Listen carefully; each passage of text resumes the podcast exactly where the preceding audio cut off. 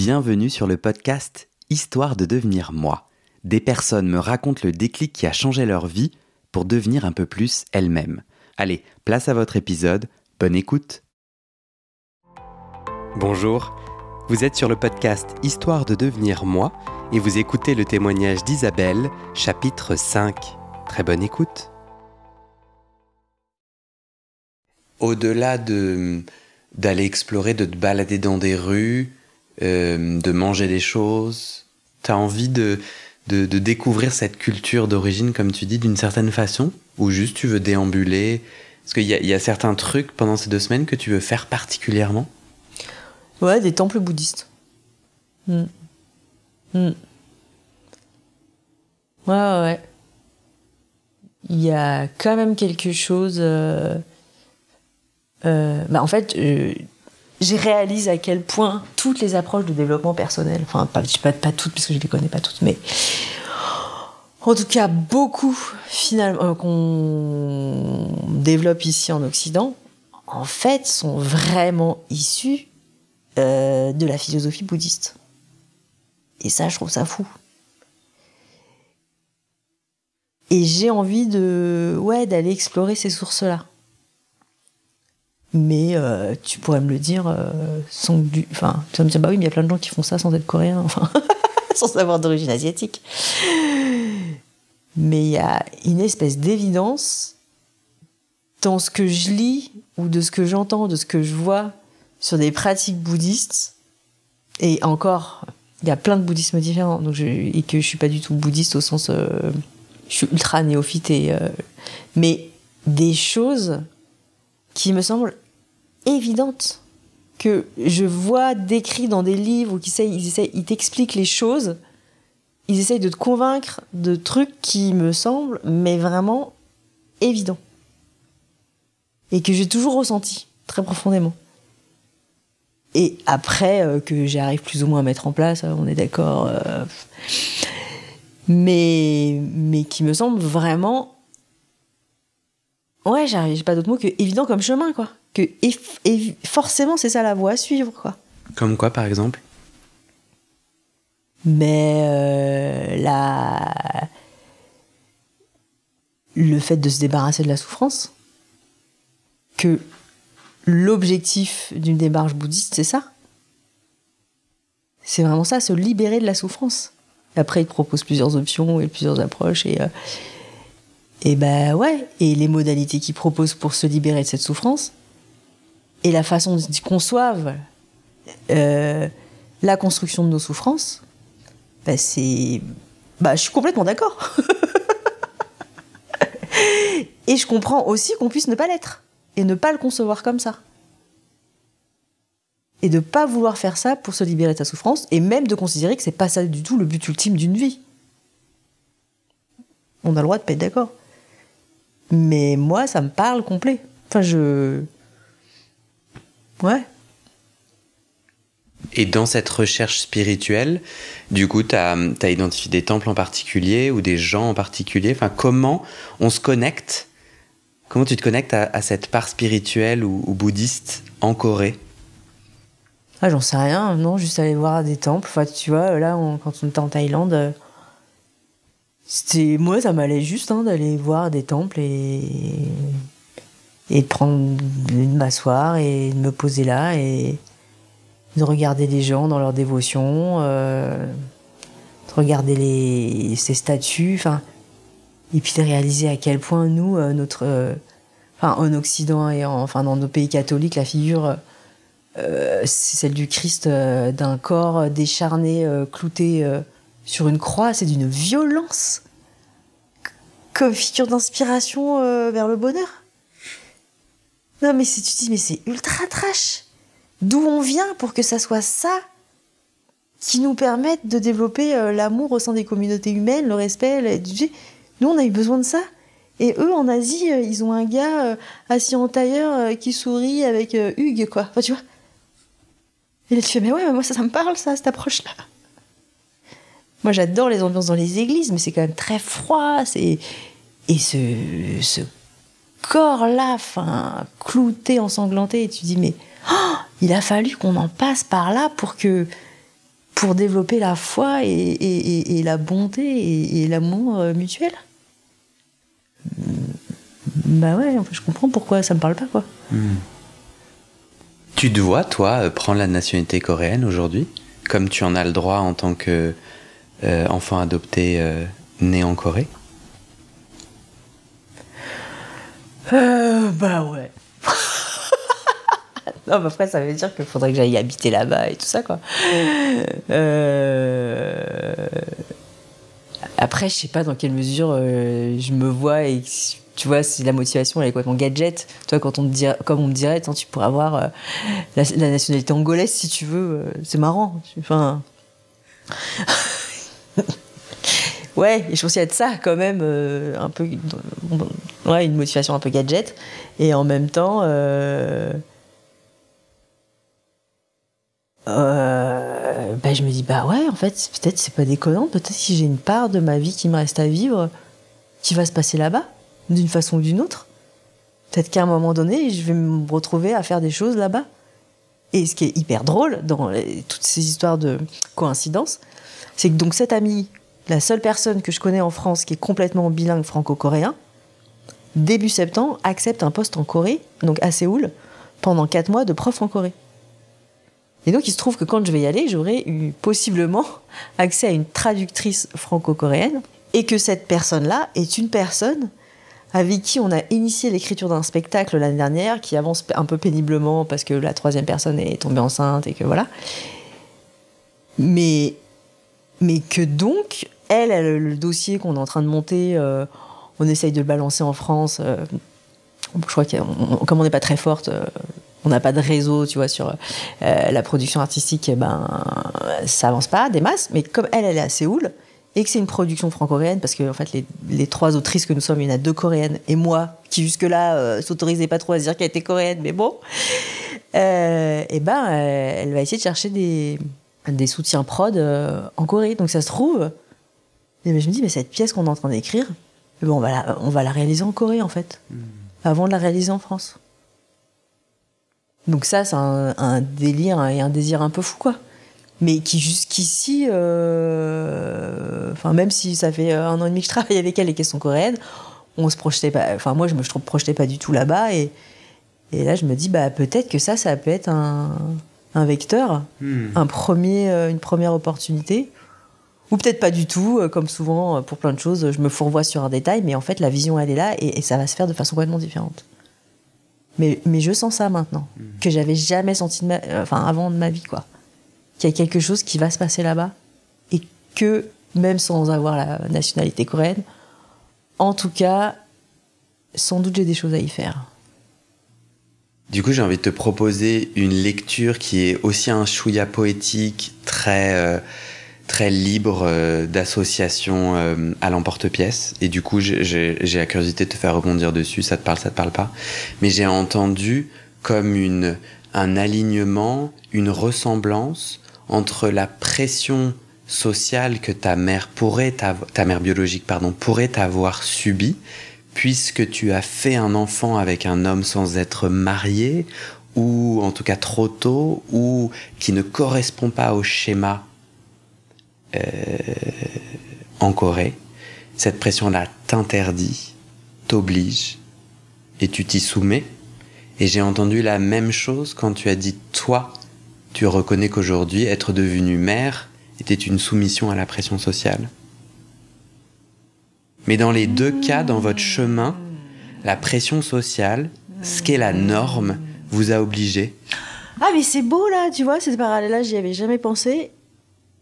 Et du coup, je me dis que en acceptant finalement d'être mère, c'est comme si je et de, jouer le rôle pleinement et du et de mettre un peu la pression pour que le jouer de, la plus belle partition possible sur ce qui au départ me semblait être une contrainte.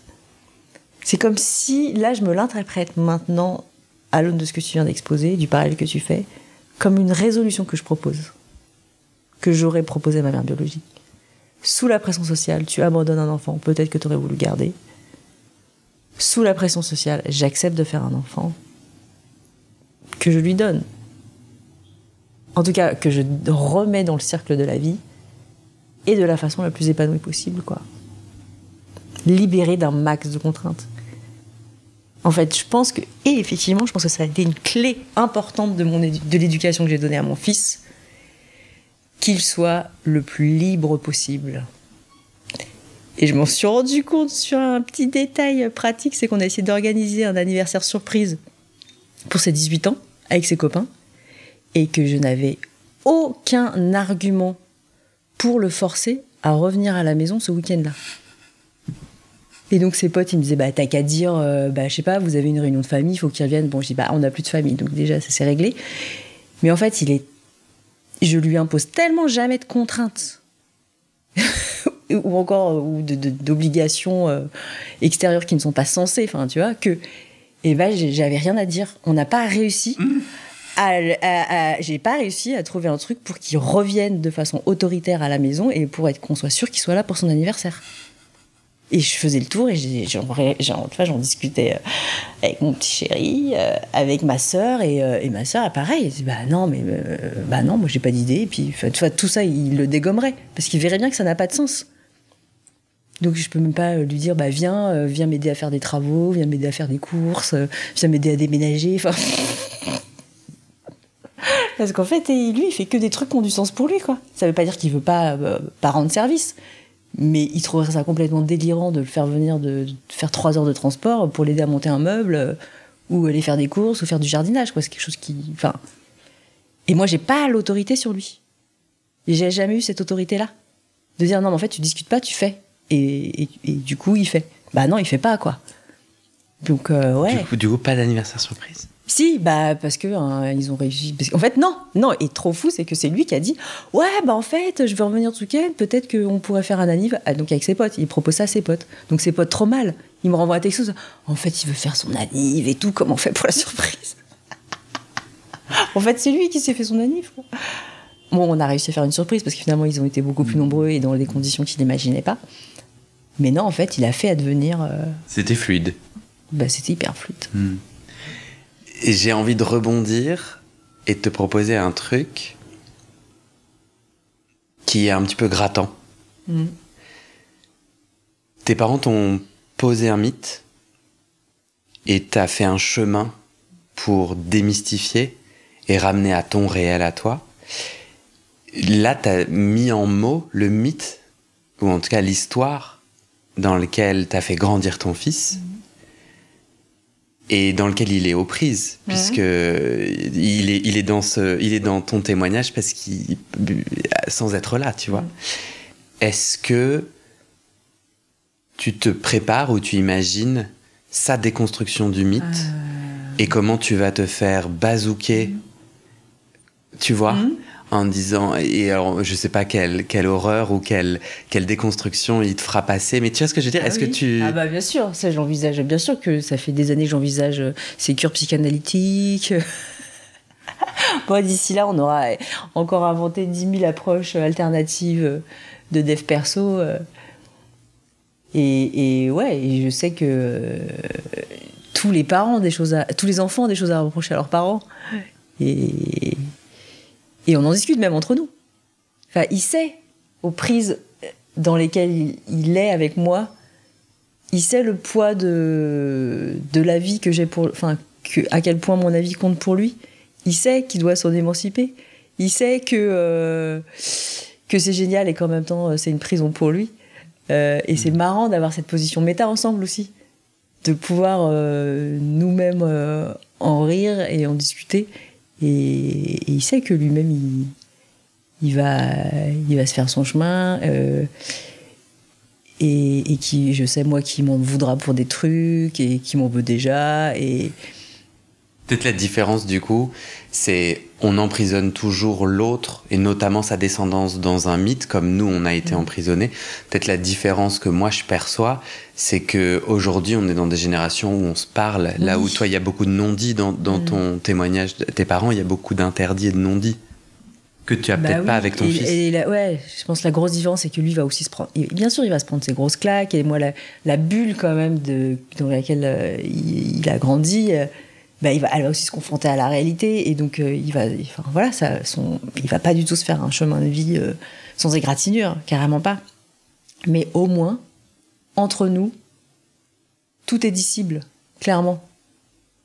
Et, et ça, c'est hyper important parce que dans ma relation avec mes parents, il y avait euh, beaucoup d'autorité et surtout, comme tu disais, des choses qu'on ne pouvait pas dire et des sujets sur lesquels, enfin voilà, le jugement était tellement fort euh, que non, bah, on savait que c'était condamné complètement. Et, et que et qui ne pouvait pas être un guide pour nous dans notre propre euh, recherche sur nos erreurs, sur euh, nos difficultés, parce qu'elles étaient condamnées et jugées. Et, et ça, en tout cas, ce que j'ai vraiment envie de préserver au mieux possible, c'est de continuer, même si je suis pas d'accord avec ses choix et que de ce qu'il vient et ce qu'il fait, mais que la porte pour lui restera toujours ouverte sur la possibilité d'en discuter. Et que, oui, et que mon enjeu c'est de continuer de l'accueillir avec le moins de jugement possible, même si- et de pouvoir en tout cas me les garder pour moi et de rester souple et fluide par rapport à ce qu'il est et ce qu'il va devenir, en sachant que moi je vais vieillir et forcément, ou peut-être pas forcément d'ailleurs, mais la vieillesse fait qu'on se rigidifie. Bah moi mon vœu c'est de rester souple, vieille et toujours ouverte et accueillante pour lui et, pour tous les autres. Enfin, pas les autres enfants, mais aussi, enfin ouais, et, pas être une vieille, une vieille euh, croûte euh, qui trouve que tous les jeunes c'est des cons et, euh, et voilà, et de garder cette curiosité. Mm. On verra, mais si tu as envie de m'envoyer des messages vocaux pendant ton voyage et qu'on se voit après. Enfin, tu vois, moi, je t'ai déjà fait cette invitation, tu sais dans quoi tu mets les pieds avec ce podcast, mais je la refais officiellement, tu verras, et je serai euh, super heureux, inspiré et privilégié d'entendre la suite. Eh ben ok. Si c'est fluide pour toi. Ah oui, on sait que c'est la condition. Oui. C'est j'ai entendu. Est-ce que tu as un mot de la fin qui te vient particulier? Bah non, parce que c'est que le début. Hmm. Ouais, là, Guillaume, on a ouvert la porte euh, sur les 50 prochaines années, donc euh, c'est comme ça que je le ressens. Tu vois, ça y est, mon fils il est installé. euh, Ça veut dire quoi? Et ben que ma première mission d'élu, de faire advenir les conditions pour que euh, mon fils prenne une partie de son indépendance euh, de façon euh, heureuse et pleine d'élan, ça c'est fait. Ce qui me libère une, euh, bah, plein de- d'espaces disponibles en fait, de manière très concrète et matérielle. Et donc, euh, je peux m'attaquer à une deuxième grosse mission métaphysique, existentielle. Et, et donc, c'est que le début. Donc, mon mot de la fin, c'est le début.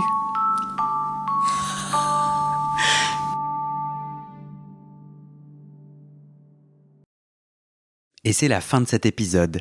Vérifiez dès maintenant si la suite est déjà publiée. Sinon, vous pouvez vous abonner à ce podcast sur votre plateforme d'écoute pour être alerté dès la sortie des nouveaux épisodes. Et si vous aimez les témoignages intimes comme celui que vous venez d'écouter, j'ai deux autres podcasts qui pourraient bien vous plaire. Je vous les présente.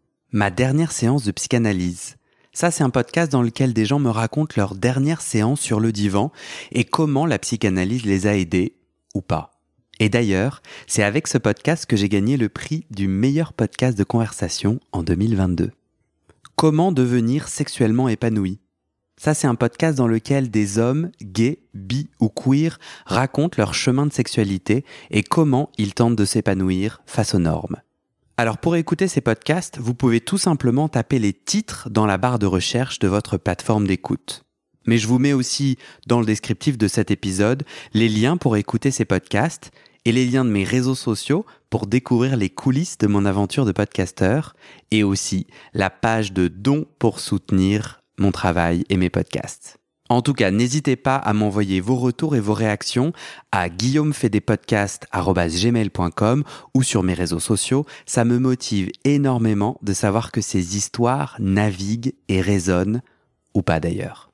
Allez, merci pour votre écoute et à très bientôt dans vos oreilles.